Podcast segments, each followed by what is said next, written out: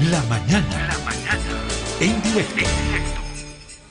Para hablar de fútbol, mejor con alguien de, que sabe de fútbol, que sabe mucho, que sabe de vueltas olímpicas, que sabe de títulos con grandes equipos del país, que ha sufrido en una banca de suplentes, ha sufrido como jugador en su tiempo, volante de contención destacado, Eduardo Villegas. Exitoso técnico eh, en nuestro país, como jugador vistió la, la casaca de la selección. Lo recuerdo mucho en 10 Strongest a Eduardo Villegas, titular inamovible en el Tigre, luego también la selección, y es uno de los exjugadores a los que tal vez mejor le ha ido en cuanto a, la dirección técnica en el país.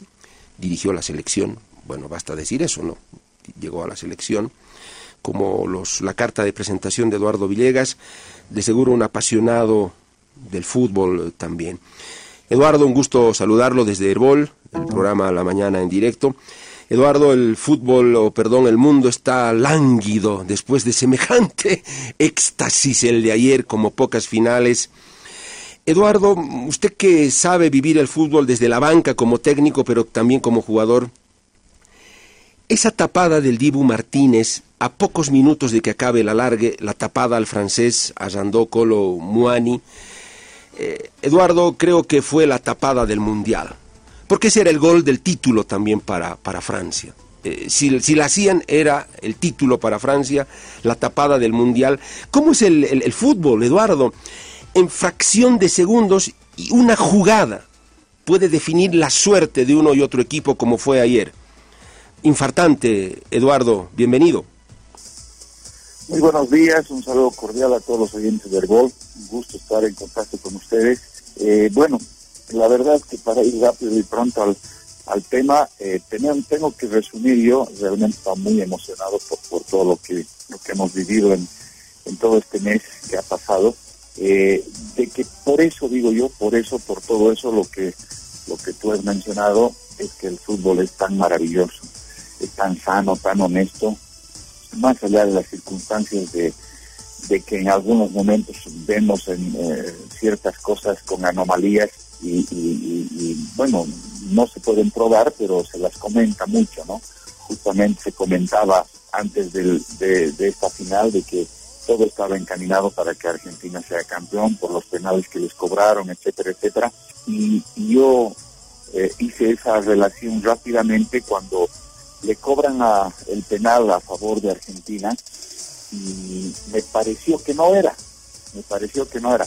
Pero después, en el segundo tiempo, cobran un penal más o menos similar, más o menos similar, eh, con las mismas características a favor de Francia, ¿no? Entonces digo, eh, creo que es eh, que nos a veces nos excedemos nosotros en nuestras opiniones, en nuestros criterios. La acción de juego de, del partido en ese minuto que, tú dices y, en la que ataja el, el, el Dibu, realmente creo que debería, debería dejar de, lado todo este tipo de, comentarios, especulaciones y, y, ahí es donde, donde yo eh, manifesté dentro de mí y dije que por eso el fútbol es, maravilloso, ¿no? Es lindo, por eso gusta a tanta gente, porque se podía haber definido para uno o para el otro, porque después no sé quién, Lautaro Martínez es que tiene otra posibilidad también de, convertir y no lo hace. Entonces, eh, la verdad que hemos disfrutado mucho, a mí me ha gustado mucho el partido, ha estado primero con una supremacía total de la Argentina el primer tiempo. Eh, decía dentro de mí, los, los franceses parecen, parecen novatos, parecían novatos, no encontraban juego. Lamentablemente Griezmann no apareció en todo el partido, solo un poquito, creo que para, para, para el, que te digo, el 2 a 1, eh, y creo que para el 2 a 2 porque después es reemplazado. Entonces me, me, me preocupó eso, me, dio pena porque además iba apuntando a ser uno de los mejores jugadores del Mundial. Eh, una lástima, ¿no? Eh, la confirmación de Mbappé es realmente lindo también, maravilloso. Y creo que han estado en la cancha los dos mejores jugadores eh, del último tiempo, ¿no? sin descartar a Ronaldo, sin descartar a Neymar, etcétera. Eh, ¿Cómo se llama el muchacho de Croacia? también, también contando con él. Lucas, Lucas Modric. Modric, perdón, muchas gracias. Modric, entonces, sin descartar a ellos, estaba, creo, la posibilidad de que estén en cancha los mejores, ¿no? Entre, el primero y el, y el tercer puesto. Eh, maravilloso, reitero, mm, muy buena táctica, muy buena táctica en este mundial de todos, sí. Eh, la Argentina ha sido en todo caso, digamos, como que la más regular. Creo que defensivamente ha sido muy, muy acertada, muy acertada. Pero para hacer una táctica como la de Argentina hay que tener eh, una muy buena condición física, que la tienen, que la tienen, pero por supuesto está normalmente contemplada para, para 90 minutos, no 110 ni 120 en este caso, o 30, porque han jugado más o menos así, unos 130 minutos. Eh, y hay desgaste, ¿no? Y como hay posibilidades de cambio para ambos equipos, eh, creo que en anteriores partidos ha manejado bastante bien ese detalle Scaloni. Eh, en este mm, quiso mantener algunos, por eso las cámaras y, los eh, relatores apuntaban un poco a Di María pensando que se había hecho un cambio demasiado anticipado. Y no, no, no es así, está, bien, hizo el cambio correcto cuando corresponde para, para pero en ese periodo en que, en que le empatan. Y bueno, eh, se ha vivido todo, que manifestadas algo de, sufrimientos en el banco, es verdad, se, vive muy intensamente y se sufre mucho porque las variables del fútbol son como el balón, que gira, gira, gira y, a veces está arriba, abajo, en la mitad, etcétera, etcétera. Em, pero hay que mantener un equilibrio en ese sentido y creo que este, este cuerpo técnico de, Argentina tiene todo ello porque además tiene como ayudantes a Ayala, el marcador central, a a Samuel, también marcador central, y al, y al muñeco este, creo que es Aymar, ¿no? Aymar, eh, el, ex eh, River y, selección argentina. Entonces, estábamos leyendo un poco de, todos ellos y obviamente tienen sus cualidades, su capacidad para, para darle y, que el técnico decida. A Scaloni no lo conocemos mucho como jugador porque de hecho no, no, ha tenido mucha carrera en la Argentina ha jugado más en España y en Italia. Eh, y, como entrenador tampoco, porque ha sido entrenador de, solo de divisiones menores de la, de la selección. Entonces, esa, esa formación corta es la que generaba dudas en el propio pueblo argentino, futbolero, ¿no? Pero ha demostrado, seguramente alguien, alguien lo conocía, seguramente alguien sabía, en este caso el presidente de la Federación eh, Argentina de Fútbol, de la AFA, que, decide nombrarlo a él y, como dicen en la Argentina, bancarlo, no aguantarlo, soportarlo, porque no fueron victorias, también tuvieron derrotas en el principio, pero, pero sostener, ese, es un buen ejemplo. Eh, Eduardo, a nadie le hubiera extrañado que ayer, en vez de Argentina, en la final hubiera estado Brasil, o en vez de Francia, Brasil, pero alguien dice el gran ausente de, esta final probablemente Brasil.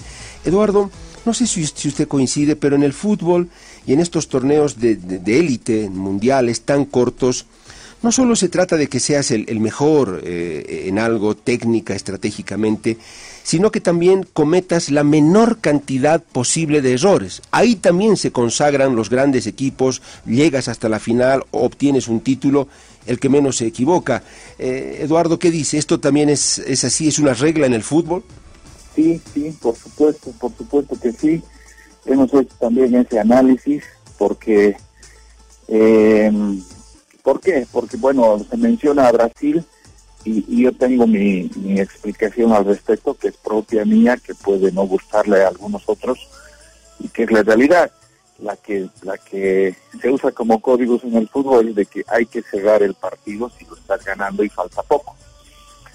Que no ha sucedido tampoco ayer ni, ni, en los partidos de Brasil. ¿Qué quiero decir? Que, bueno, que Brasil eh, cuando jugaba con Croacia y que perfectamente tenía controlado el partido, eh, siguió atacando de la misma manera, de la misma manera, pero manifesté hace un momento que hay un desgaste en los jugadores y eso es normal porque son seres humanos, no son robots, hay un desgaste en el rival, en el rival que está perdiendo hay una motivación adicional que no tiene medida, no tiene medida, puede ser eh, de un 20, 30, 40% más de lo que venían produciendo y que decimos a veces hay que ponerle eso eh, por encima de la condición física y es la motivación, es eh, lo que uno quiere.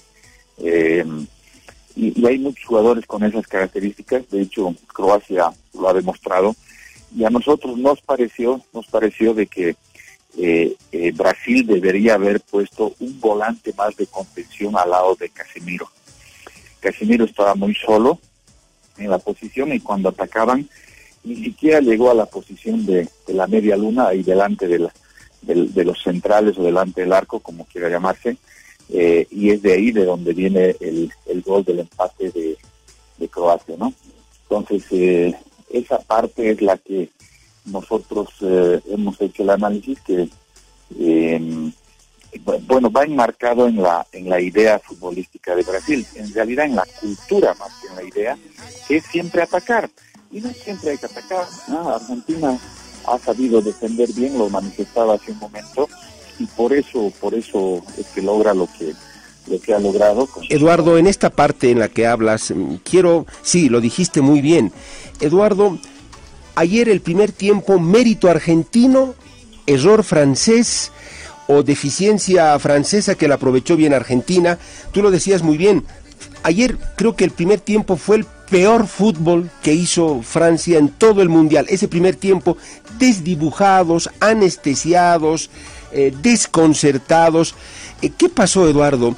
gran planteamiento táctico el de Argentina que, eh, que desubicó a los franceses, que los sorprendió, o es que realmente Francia entró desconectada, desconcentrada. Sí, sí, eh, un, aspecto importante es la concentración, la concentración, ¿no? Y, no estamos hablando de, lo que se alojan, sino de la de la atención mental que tienen que tener previa al partido, la noche previa, los días previos, etcétera, etcétera, cómo, cómo cómo trabaja el entrenador en ese sentido, cómo trabaja el mismo grupo en ese sentido, los líderes del, equipo, eh, pero, pero parecía que no tenían comunicación, no tenían diálogo adentro de la cancha y, suele pasar, suele pasar.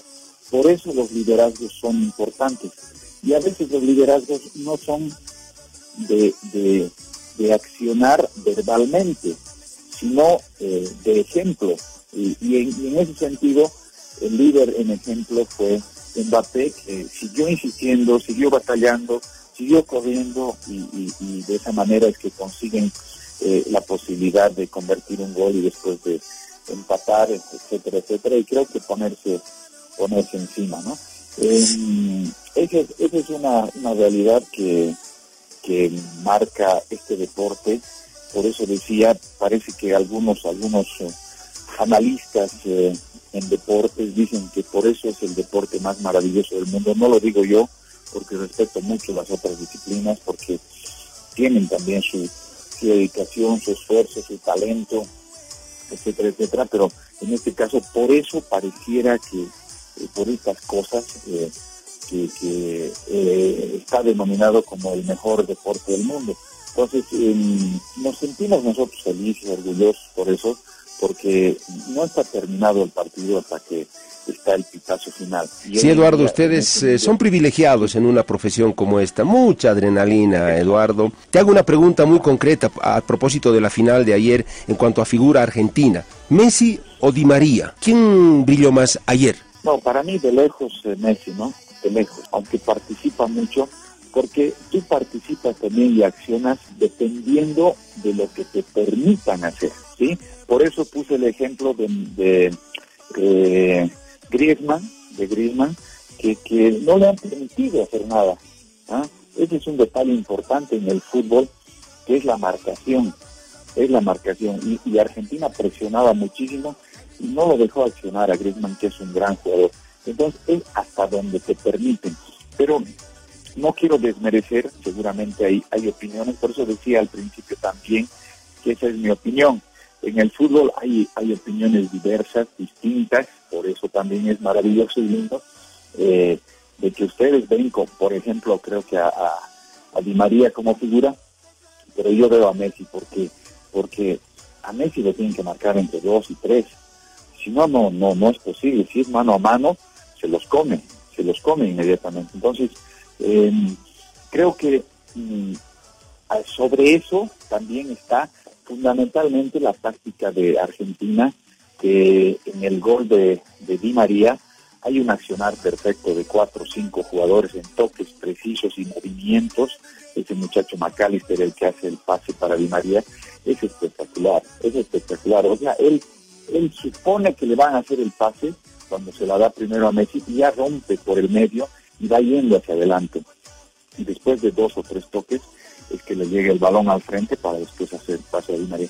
O sea, son cosas excepcionales, maravillosas, muy lindas, que yo la verdad desde mi posición la he disfrutado, estoy aprendiendo, también estoy aprendiendo porque digo siempre que ver un partido de, de mundial es como no sé, también haciendo una relación con otras cosas, hacer una maestría porque aprende muchísimo. Qué bien. Eh, McAllister es el hijo del Colorado McAllister histórico en Boca, ¿no, Eduardo? Sí, sí, por supuesto. Y este, y este jugador eh, no aparecía demasiado en las eliminatorias, no lo vimos. Yo, yo personalmente no lo vi. No, no, no aparecía demasiado, pero hoy de pronto está. Eh, viene de una familia de futbolistas. El papá era era muy entregado, muy fuerte, menos técnico por supuesto y en otra posición, pero, pero también eh, muy aguerrido, muy aguerrido. Ese es, el aspecto importante que ha tenido Argentina en este mundial, que ha sido distinto, o sea, no se ha caído. Eh, mismo Messi ha recuperado algunos balones, ha ido a marcar, ha estado bien posicionado, no como antes en los otros eh, mundiales que volvía caminando con cara de apático, no, hoy estuvo más feliz.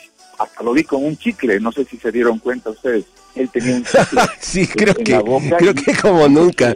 Eduardo, y voy a entrar a la penúltima. Y a ver, le voy a poner un poco de, de salsa o de picante, si tú quieres, a esto, Eduardo, porque ya más o menos eh, eh, percibo tu criterio. Eduardo Messi. Bueno, muchos eh, dicen ya basta de Messi, por favor, ya es más que Dios, en fin.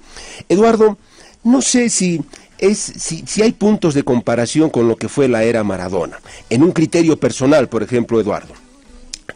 Eh, cuando Argentina logra el título de la mano de Maradona, el 86, en mi criterio Maradona hizo un mundial fulgurante cada partido fue casi una sinfonía de Maradona y en la final absoluto, o sea, figura indiscutida. Me parece que en el caso de Messi no, no fue así en este, en este mundial, no digo que no haya jugado bien. Entonces, eh, Eduardo, ¿da para puntos de comparación o simple y llanamente son generaciones eh, distintas y ya?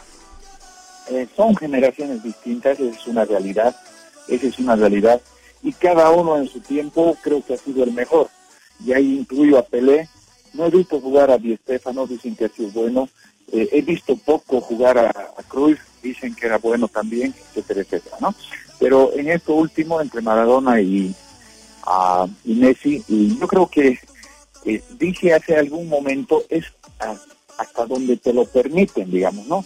Eh, cuando jugaba Maradona, sea, las marcas no eran tan estrictas, no eran tan personales, no eran tan eh, precisas, digamos, ¿no? La condición física no era la de ahora, ¿no? Entonces Maradona los pasaba y los pasaba. Sí, coincido contigo, todo lo que hizo Maradona no lo puedo eh, dejar al margen. Ah, siempre dije que hasta antes de que de que aparezca Messi, Maradona para mí era el, mejor, sí, para mí era el mejor. Eh, hoy día creo que es, es Messi porque hace, hace y ha hecho, ¿no? Eh, y lo ha hecho en el Barcelona, eh, no puedo decir mucho del Paris Saint Germain porque es poco todavía, pero lo que ha hecho en el Barcelona ha sido excepcional. Eh, Eduardo, cierro con esto. Y claro, los hinchas no me van a. No, no, no estaría bien cesar esta entrevista eh, y ponerle el corolario sin hablar de nuestro fútbol. Del fútbol boliviano, Eduardo. ¿Cuánto nos antojamos, no? Ver a una Argentina con tantos jugadores. Tiene dos equipos tranquilamente de primer nivel para jugar. Brasil lo propio. Eh, demostró también mucho Ecuador. Colombia va por ahí, un gran ausente tal vez Colombia. Eduardo, ¿qué nos está pasando a nosotros? Es que no, hemos, no estamos yendo realmente a los potreros a buscarlos a ellos, porque estoy seguro que hay jugadores bolivianos de gran talento, eh, Eduardo, pero creo que nuestros dirigentes les gusta lo facilito, traer al de afuera, porque de ahí voy a tener mi tajadita y punto, y no ir al potrero, ir a los yungas, ir a Santa Cruz, ir a la Amazonía, esos campeonatos interbarriales, a sentarse en la gradería, mirarlos, seguirlos. No sé, Eduardo, ¿hasta cuándo vamos a desear y solamente soñar viendo la tele el Mundial? Vamos a seguir así mientras no haya un cambio radical de las estructuras. ¿Y cuáles son las estructuras? Primero, que hay que, hay que obligar a los clubes a que tengan divisiones menores, a que los chicos se preparen. Sí, sí, eh, yo sé que en los Yungas, por ejemplo, hay muchos, muchos y buenos jugadores, en el Ben y en Pando, pero ¿dónde juegan esos chicos? No tienen buena formación no tienen buena formación. Eh, nos están faltando más formadores también, me incluyo ahí, y, e incluyo a todos los entrenadores, no, no descarto, no es solo responsabilidad de la infraestructura, sino de los eh, de los formadores también, y que hay que formar de mejor manera a nuestros jugadores. Y es un proceso largo, es un proceso largo entre, entre 8 o 10 o 12 años. Y hay que hacerlo, hay que empezar en algún momento. De hecho, en Bolivia están mejorando las escuelas de fútbol, y, eso es positivo. Te digo algo más que es bien claro y, cierto. Eh, recién, bueno, desde siempre todos los equipos bolivianos tenían solo una cancha para el equipo profesional y las divisiones menores no lo tienen, no lo tenían. Blooming es el único que tenía más o menos algunas canchitas más y, y, como, como respaldo a ese aspecto es que Blooming es el equipo que más jugadores ha vendido en los últimos dos, tres o cuatro años. ¿Qué ha hecho? Ha hecho formación. ¿Verdad? Pero está faltando, está faltando una mayor formación. Nuestra competencia nacional en el, fútbol profesional boliviano tiene que ser más competitivo, tiene que ser de mayor nivel, tienen que venir mejores jugadores extranjeros a, jugar a Bolivia como venían antes para que el nivel mejore, pero están viniendo, no, no me refiero a ninguno ni a nadie, jugadores no de muy buena calidad, no de muy buena eh, eh, calidad futbolística, exactamente, ¿no? O sea, eso es lo que nos está faltando. Y hay muchos otros factores más que yo los vengo diciendo permanentemente cada vez que tengo la oportunidad, y por eso ahora te agradezco por, por esta oportunidad. Pero es eso, ¿no? Necesitamos infraestructura para que nuestros niños jueguen y jueguen eh, todo el año, no jueguen necesitos como ha pasado en la asociación de, de Cochabamba, de La Paz, que juegan tres, cuatro meses al año, imagínense, imagínense todo ese resto de tiempo sin, es como si un niño no fuera al colegio el resto de los meses, o sea, solo fuera tres meses al año. No, no, va, no va a tener eh, aprendizaje, no va a tener aprovechamiento. Lo mismo, lo mismo pasa en el fútbol. Así que esa es mi, mi queja, mi reclamo y te agradezco la pregunta que es más profunda y más exacta para lo que está sucediendo en nuestro fútbol. Por eso, por eso probablemente vamos a tener que seguir soñando, porque los jugadores no caen de un árbol o no caen del cielo, si fuera de un árbol, ya, digamos, ¿no? Podríamos eh, eh, regar el arbolito, como se dice normalmente.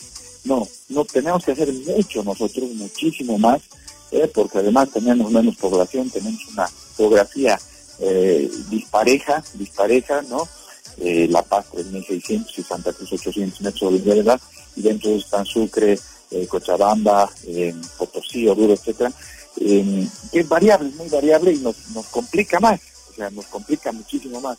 Entonces eh, hay que hacer mucho trabajo eh, y depende mucho, bueno, de nuestras cabezas, ¿no? Ahora aparentemente está manejándose de mejor manera eh, el, nuevo presidente de la federación, eso es alentador. Ah, se está trabajando un poco más en, con las selecciones de menores, con más tiempo.